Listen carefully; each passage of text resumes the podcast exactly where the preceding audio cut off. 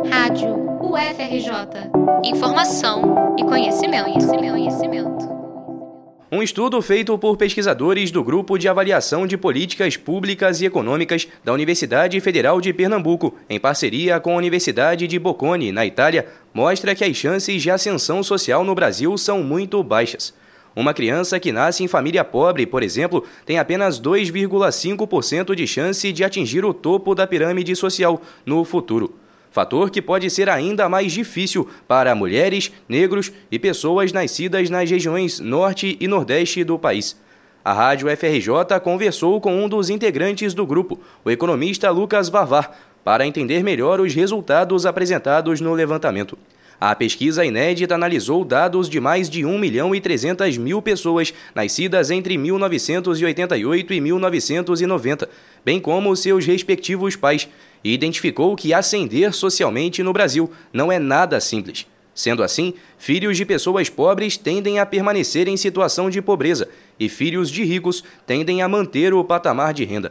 Em números, isso quer dizer que metade dos filhos de pais situados entre os 20% mais pobres permanece nesse mesmo patamar de renda na fase adulta, enquanto metade dos filhos dos 20% mais ricos do Brasil se mantém no grupo de renda a que pertencem os pais.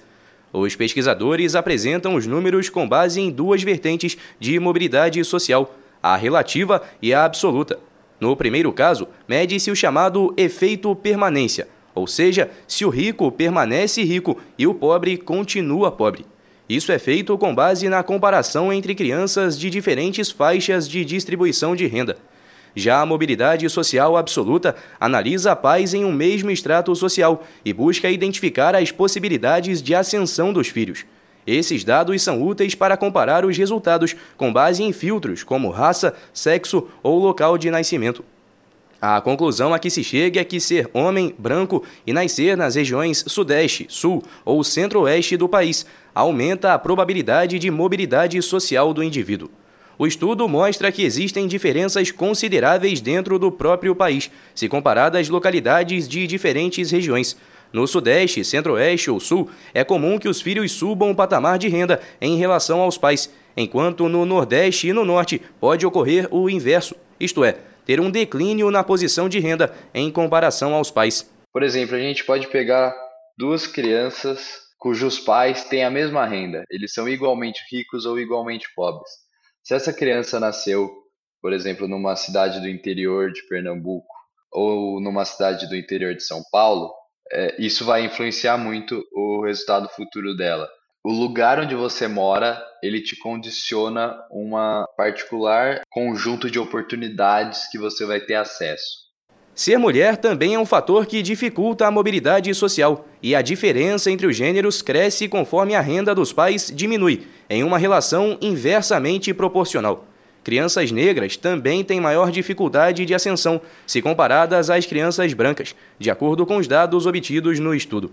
Para Lucas, a ideia de meritocracia não existe no Brasil. Então, a não ser que a gente tenha uma sociedade onde a renda do seu pai, sua cor de pele e o lugar onde você nasceu não influenciem o seu futuro, aí sim a gente pode falar de meritocracia.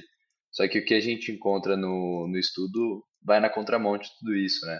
O levantamento usou dados de diversas fontes, como o Cadastro Único de Programas Sociais, o Censo, a Pesquisa Nacional por Amostra de Domicílios, a Relação Anual de Informações Sociais e ainda registros administrativos da Receita sobre a renda da população. Os dados foram utilizados sob supervisão do fisco, a fim de garantir a manutenção do sigilo fiscal.